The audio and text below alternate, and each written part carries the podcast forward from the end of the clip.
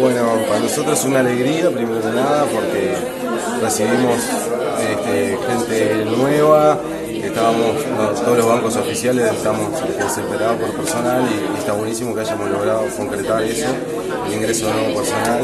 Estamos contentos porque acceden a un empleo obviamente de, calidad y, esperemos que la mayoría se puedan afiliar y fortalecer el sindicato, ¿no? que también es parte de lo que... Eh, muchos de ellos, cuando preguntaste, capacitados por los cursos de formación de AEU. Sí, la verdad que no esperábamos tanto, pero la- creo que la gran mayoría, o sea, por arriba conté que como el 90% levantaron la mano, así que me parece que, que fueron un éxito los cursos, tanto de- los de este año como los de la, los que se dieron anteriormente también, hubo una gran cantidad de compañeros que entraron y participaron de los cursos.